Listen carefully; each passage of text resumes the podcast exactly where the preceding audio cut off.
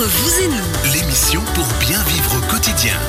Entre vous et nous, deuxième partie, on vous rappelle tous les vendredis de 11h à midi, des conseils, des découvertes et nos experts avec nous, toujours pour nous conseiller. Tout à l'heure, Guillaume Boisdin, on rappelle, on a parlé euh, PP, développement et euh, constitution d'une PP, les bons conseils à avoir, vous retrouvez sur radiochablais.ch en podcast. Et puis, on continue maintenant. D'ici un petit moment, Joël Pasqui, vous allez nous parler des yeux secs en troisième partie d'émission. Oui, avec plaisir. oui, c'est ça. Bah oui, bah oui, bah, des yeux secs, quoi. Mais tout de suite, la souffrance, ou plutôt la non-souffrance, comment ne pas souffrir à l'école. Si je vous avais rencontré quand j'étais plus jeune, je suis sûr que je vous aurais encore plus adoré que je ne vous adore maintenant. On sent à quel point j'essaie de passer de la... euh, non, mais je lui passe un max de pommade parce que je me dis, de toute façon, là, je vais me faire allumer. Donc, Vous avez souffert, vous, Cyril? À l'école, Ouais. je sais pas si, si c'est moi qui ai souffert ou mes profs. D'accord. C'est toujours un Non, en petit peu le- c'est une résultante, en fait. Ouais, ouais, je crois, Je crois que c'est plutôt eux et elles qui ont souffert que moi, ça va. Ouais. Franchement, Vous avez eu du plaisir quand même. je me suis éclaté à l'école. Bon, Ouais. bah, J'en fichais pas une rame quand j'aimais pas les, les disciplines, sinon j'adorais, mais je me suis beaucoup, beaucoup amusé. Bah, c'est ça. L'école, ça doit être un lieu quand même au départ où on s'amuse. Bah ouais. Et c'est pour ça que les enfants, en général, ils sont contents d'aller à l'école, c'est qu'ils ont des copains, ils retrouvent euh, une vivacité d'esprit, on les stimule, et cette stimulation, elle est fondamentale hein, pour l'évolution de l'enfant. Et j'ai quand même passablement de parents aujourd'hui euh, que, je, que je rencontre, avec lesquels je discute, ou quand je donne des conférences, qui sont euh, relativement perplexes et qui me parlent de la souffrance de leur enfant. euh, notamment à l'école et euh, c'est pour eux un très mauvais moment à passer et puis c'est quelque chose à mon avis qu'il faut pas négliger donc euh, souvent on a peut-être tendance parfois à, disons, minimiser l'impact de cette souffrance sur l'enfant. Et euh, certains parents disent ah c'est pas grave, ça va passer. Et je crois qu'il faut être très très attentif parce que plus on est conscient euh, de cette problématique jeune chez l'enfant, plus on peut vite corriger en fait Ouais. ce qui peut arriver. Voilà. Donc on va parler, si vous êtes d'accord, de quelques symptômes euh, où il faut être un peu attentif. Donc D'accord. vraiment savoir repérer. Oui, il faut être. Et c'est les parents qui doivent le faire. Souvent, l'enseignant, bah, il le verra d'une manière. euh, les notes, les résultats, euh, le manque de motivation, mais il peut aussi, peut-être avec le nombre d'élèves, parfois il y a entre 25 et 30 élèves, on n'a pas le temps de focaliser vraiment euh, sur chaque enfant. Donc euh, on est plutôt dans une vision globale. Et puis des fois, on attend 3-4 mois avant de, de créer une alerte. Et puis, euh, Puis parfois, rendre c'est- compte de ce qui se passe et c'est trop tard. Oui, ça peut être euh, pas trop tard, mais ça peut être ensuite problématique Ouais. et il faut euh, de nombreuses interventions différenciées pour pouvoir euh, déclencher un nouveau plaisir d'apprendre et puis euh, on peut bloquer hein, l'apprentissage par rapport à ça. Et ça, c'est à mon avis très très important. faut être attentif. Alors quelques-uns des symptômes, c'est l'absentéisme, c'est euh, découragement, aucune envie d'aller à l'école, euh, faire le sac le matin, on oublie tout, on n'a pas envie. Euh, ce sont des petits signes comme ça, mais ça montre qu'à quelque part il n'y a plus de motivation. Le refus de travailler, par exemple d'écrire en classe ou de faire ses devoirs à la maison, on sent qu'on n'a plus euh, la motivation d'apprendre, alors que chez un enfant ça devrait être l'émerveillement, on a envie de faire quelque chose qui est, qui est nouveau, donc la nouveauté ça stimule. La chute des résultats c'est aussi un, élément important. Alors la chute des résultats, faire attention parce qu'il y a de nombreuses causes hein, qui sont pas forcément la souffrance, mais ça peut être un vecteur justement de souffrance hein, lorsque on n'arrive pas, on est en incapacité à produire euh, un résultat positif, c'est-à-dire une note. Aujourd'hui c'est encore très important. Et puis euh, la difficulté soudaine relationnelle avec les parents, ça aussi, ça arrive souvent.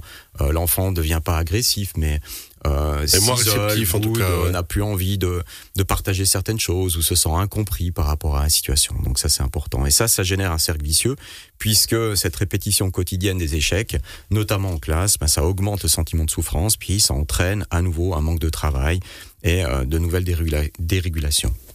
Alors on, a- on rappelle hein, toutes ces choses-là, c'est ces facteurs qui sont, on, devrait dire, naturels dans le rôle de parent, qu'on a tendance à oublier peut-être parce qu'on veut laisser un maximum de liberté.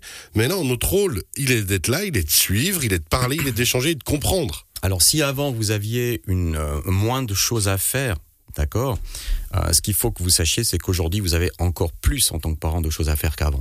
Pourquoi? Parce qu'on a on a une dérégulation sociale à plusieurs niveaux. hein. On en a déjà parlé, notamment sur l'accès à l'information par Internet.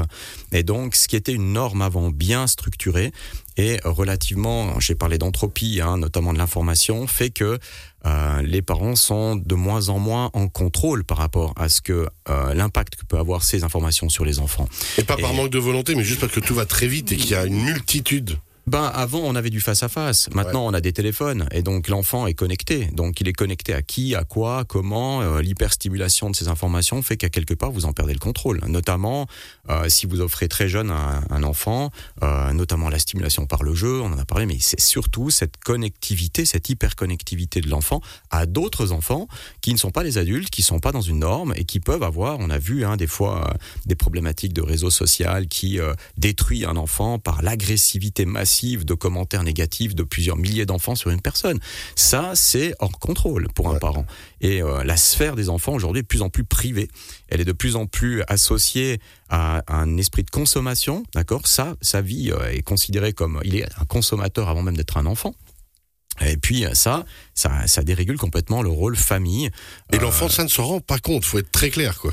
Bah, l'enfant, il est, il, est tout simplement, il, fait ce qu'il a envie de faire. Il a du plaisir. Donc, à quelque part, si son plaisir c'est de jouer, c'est normal qu'il ait envie de le faire. Et la privation, vous savez, dire non, c'est le plus grand acte d'amour des parents. Hein, c'est le plus difficile. Euh, c'est plus facile de dire oui à un enfant et de lui donner tout ce qu'il veut parce qu'il n'y a pas de résistance. Mais de dire non à un enfant pour son bien, c'est quelque chose de très compliqué. Certains parents, parfois, ont envie de bien faire. Ils disent oui parce qu'ils veulent pas que leur enfant souffre. Mais en fait, de dire non, c'est euh, la plus belle chose qu'on puisse offrir à un enfant. En, en expliquant bah oui, il faut lui donner les raisons, il faut lui expliquer pourquoi en fait on dit non et qu'est-ce que ça va lui apporter comme plus grand bien, même si l'enfant aujourd'hui est incapable de se projeter dans un futur, puisqu'il n'a pas la dimension de se projeter. Et c'est ce qui va justement euh, être un problème aujourd'hui dans la société, puisque euh, les modèles que nous avions quand on était enfant sont complètement différents et puis ils sont beaucoup plus nombreux. Euh, vous voulez devenir blogueur professionnel, vous pouvez devenir millionnaire. À l'époque, il n'y avait pas beaucoup de choix. Hein Donc ça restreignait en fait notre notre possibilité de choisir, alors qu'aujourd'hui les enfants ils ont un panel de choix qui est beaucoup plus important. D'où le rôle des parents d'être très bien informés sur euh, ce que ces stimulations, de quel ordre euh, sur quel ordre elles se situent et comment en fait ils doivent anticiper certaines dérégulations possibles dues à ces nouveaux euh, styles de communication. Parce qu'on sent quand même, alors il y a toujours eu des parents qui lâchaient prise, dans l'histoire du monde c'est normal, on va dire. On a des fois l'impression qu'il y, y, a une proportion plus grande et c'est parce qu'il y a plus d'habitants ou est-ce que c'est devenu vraiment compliqué d'être parent et qu'on doit aussi soutenir un peu plus les parents dans ces démarches et dans ce genre de conseils que vous donnez là? les parents aujourd'hui, en fait, moi, je préconiserais l'idée de, créer une école des parents. Euh, Clairement, parce que euh, de les coacher, quoi. Oui, euh, mais même euh, déjà presque avant d'avoir un enfant, je veux dire à quelque part de se rendre compte soi-même qu'on est consommateur aujourd'hui. On on est devenu consommateur euh, dans les années 2000 de, de, des outils, d'applications, etc. Mais on avait nous une culture, on a reçu une culture qui était déterministe, très pragmatique, construite sur des schémas qui nous permettent de développer un esprit critique. Aujourd'hui, une grosse partie de ces schémas scolaires sont complètement transformés, dérégulés. On voit hein, que les professeurs ont parfois de la de la peine il parle d'hétérogénéité, manque d'homogénéité des classes, difficulté d'apprentissage des étudiants parce qu'il y a moins de normes, c'est plus difficile, même éducationnellement parlant, c'est plus compliqué. Donc à un moment donné, il est important que euh, les parents soient informés de, de, ce que ces outils qu'on utilise aujourd'hui dans la vie euh, courante et pratique sont intégrés dans notre vie professionnelle ben, peuvent avoir des conséquences positives et négatives. Et savoir comment rendre les choses, parce que ces outils ont des conséquences positives, comment maximiser euh, les, chances, les, les, les, effets positifs de, de, ces outils en famille, ça, ça s'apprend. Aujourd'hui, c'est tellement complexe que c'est carrément, je pense, euh, à quelque part, une acculturation des familles par rapport à ces outils. Parce qu'on le vit hein, dans la vie tous les jours, c'est quand, euh, effectivement, on n'a pas repéré nécessairement la problématique de l'enfant, de l'adolescente, de l'adolescent, que tout à coup, on agit tard. Et puis alors, là, ce met un système euh, d'urgence en place, service de protection de jeunesse ou autre machin, alors que si on avait anticipé, si on avait effectivement coaché, formé les parents, accompagné les parents dès le départ dans une démarche, peut-être que là on évite la conséquence euh, extrême d'aller trop loin. Moi, je trouve que hum, pour l'avoir vécu, je trouve qu'en tant que parent, on nous a, on nous met quand même beaucoup de responsabilités quelque part. Je trouve que, de mon souvenir, en tout cas, en tout cas quand j'étais à l'école, je veux dire, les parents intervenaient très très peu dans le, dans le cursus scolaire. Et puis finalement, euh, voilà, nous on faisait notre scolarité et puis euh, et puis ça tout se passait très bien. Maintenant, je, je trouve euh, qu'on nous, qu'on nous demande toujours de, voir, de rendre des comptes. On a on a des assemblées, on doit se présenter, il faut justifier pourquoi l'enfant est moins performant, qu'est-ce qui se passe? Et, et tout ça et tout ce cadre aussi qu'on fixe à l'enfant est, est devenu à mon avis, difficile aujourd'hui. Et là aussi, pour l'avoir vécu pour un enfant qui a quelques troubles, entre des troubles d'ordre dyslexique, il n'était pas dans le cadre et ça a été très difficile à, à, à, manager et à gérer ça. Et, et pour lui, ça a été une souffrance du début à la fin de sa scolarité. Et vous auriez eu besoin justement d'accompagnement peut-être Mais moi, j'aurais aimé simplement qu'il soit dirigé vers les bonnes personnes et que les choses soient faites sans que finalement nous on soit obligé d'intervenir parce que nous on a, on, a été perdu quelque part à un moment donné de, de, de par de solution. On a, on a couru euh, les pédopsychiatres, euh, les, euh, les logopédistes et finalement euh, tout ça pour en finalité pas grand chose. Voilà, voilà mon point de vue. Donc j'ai un petit peu ce sentiment-là, mais je pense que. Alors après, c'est aussi la problématique de, de temps en temps à l'inverse de vous, de parents qui qui ne font pas si confiance au système scolaire et qui s'investissent trop. Et je pense que l'école doit trouver le, le, allez, le milieu entre entre ces deux attitudes.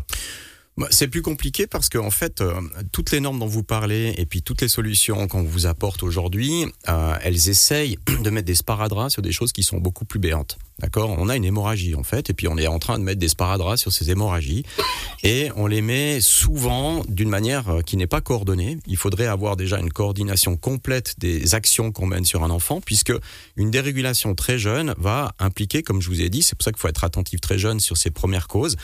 Ben, ça va impliquer beaucoup, beaucoup d'énergie, beaucoup d'efforts et du long terme, d'accord? Et cette, si vous avez un projet, notamment sur les dyslexies et autres, qui n'est pas coordonné avec différents acteurs pour qu'ils agissent tous de concert vers un objectif commun, alors on a un problème.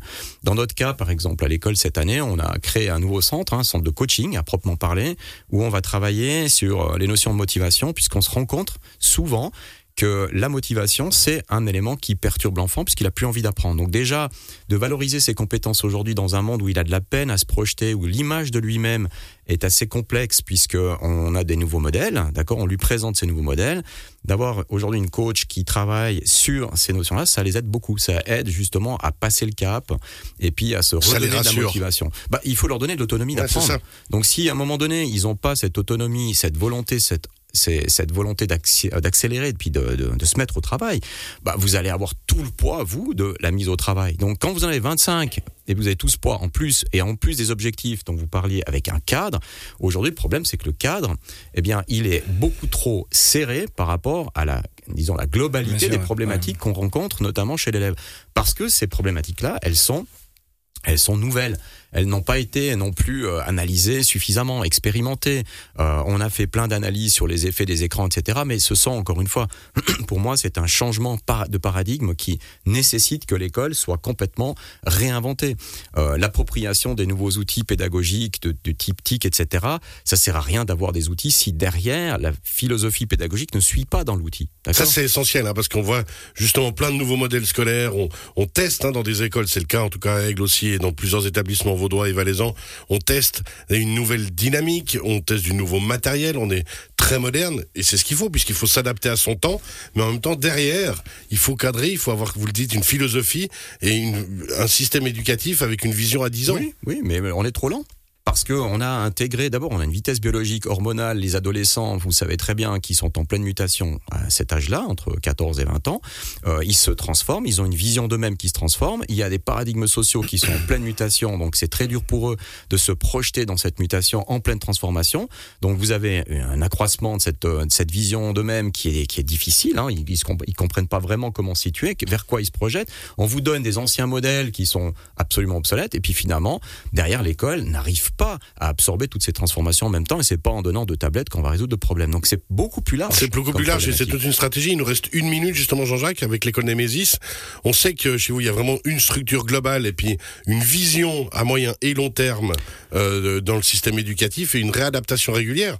en fait c'est ça. On a déjà on s'est doté d'outils, on les a construits euh, déjà de diagnostic au départ des profils cognitifs. Ça nous permet de comprendre comment ça fonctionne, euh, comment il apprend, où il peut bloquer ou pas. Ensuite on a ce service de coaching pour la motivation. Ensuite, on a euh, des appuis spécifiques pour les, les, les problématiques de, de, type théorique. Puis de, après, au niveau comportemental aussi en classe, on travaille beaucoup sur la classe inversée, sur des euh, responsabilisations. Mais c'est vrai que ça prend des fois 4 à 6 mois au départ pour remettre les étudiants euh, sur cette dynamique-là. Donc, on a une école privée, donc on se consacre à ça. Bah vous, alors, imaginez vous avez pris cette mission-là. voilà, exactement. Et c'est aussi notre marque de fabrique. Mais si vous prenez maintenant des, des institutions beaucoup plus énormes comme l'éducation l'éducation nationale, bah, évidemment, les défis sont, bah, c'est pas, c'est pas, c'est pas 110 élèves, c'est des milliers, des dizaines de milliers d'élèves avec des, des, milliers de professeurs à coordonner, à changer, à structurer.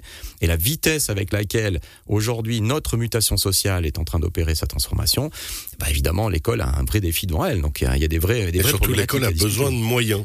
Mais bon. Oui, et les parents doivent être vraiment, à mon avis, aujourd'hui mieux formés, mieux informés par rapport à leur rôle pour éviter justement qu'on se retrouve après à avoir tellement de choses à faire qu'on ne peut pas faire parce qu'on n'est pas spécialisé. Et alors à ce moment-là, on, on, est en difficulté. On perd, je pense qu'on perd souvent la notion de se rendre compte à quel point l'école, quand on y a besoin de moyens, c'est une, c'est une vérité de tous les jours parce que ben meilleur sera l'encadrement et la vision et euh, la gestion de tout ça, ben, ah oui, il faut on parle de nos enfants, quoi. Il faut pas les diminuer, c'est sûr.